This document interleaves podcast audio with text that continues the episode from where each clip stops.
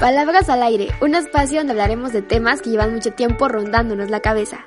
Hola, espero que estés súper bien, súper feliz y súper contento, contenta. Mi nombre es Alejandra Lescas, por si no me conoces. Estoy muy feliz de que me estés escuchando en este momento, que estés dedicando un poquito de tu tiempo para saber algo que tengo que decir. En este episodio vamos a hablar acerca de un sentimiento y un pensamiento que muchas veces nos acompaña. Si tú en algún momento has sentido que no eres suficientemente bueno en algo que quieres hacer, déjame decirte que tienes atelofobia. El otro día navegando por internet y descubriendo un poquito más acerca de este tema, encontré que la telofobia es el miedo a no ser lo suficientemente bueno en algo. Y que bueno, este sentimiento a veces llega a frenar muchos de nuestros sueños o actividades que nosotros queremos realizar y que siempre estamos pensando en el qué va a decir la gente y estamos pensando en lo malo que está. No, nunca vemos lo bueno, siempre vemos lo malo. La telofobia tiene la característica de que siempre está acompañada de pensamientos auto destructivos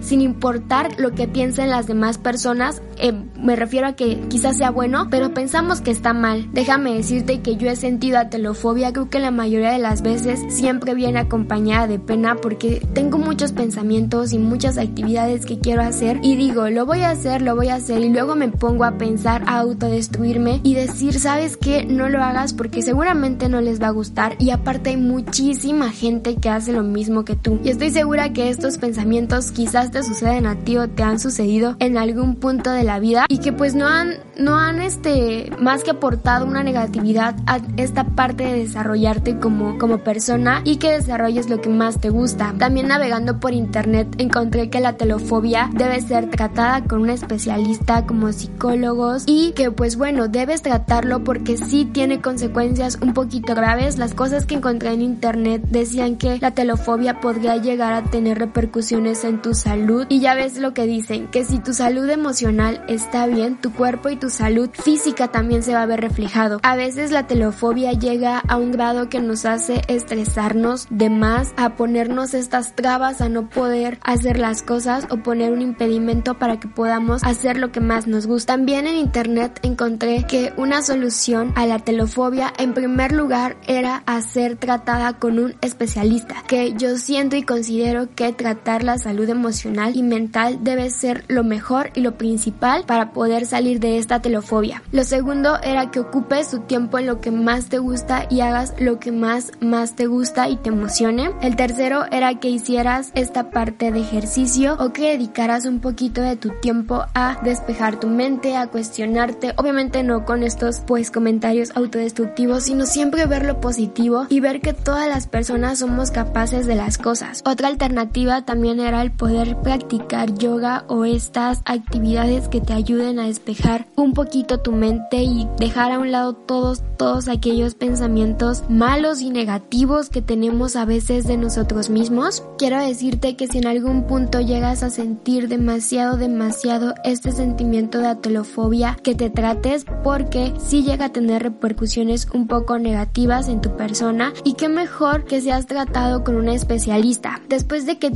dije toda esta información un poco breve acerca de la telofobia, quiero invitarte y decirte que ya sé que estamos en tiempos donde tenemos muchos estereotipos de perfección, pero que a veces no todo lo que vemos en redes sociales o en las pantallas digitales es lo que debe ser o lo que es correcto. Si tú tienes ganas de hacer las cosas, tienes que hacerlo y dejar afuera estos pensamientos negativos. No vas a saber si eres bueno o no hasta que lo intentes. Esto fue todo por este pequeño episodio. Mi nombre es Alejandra Lescas. Esto fue Palabras al Aire y yo te veo en el próximo episodio. Bye.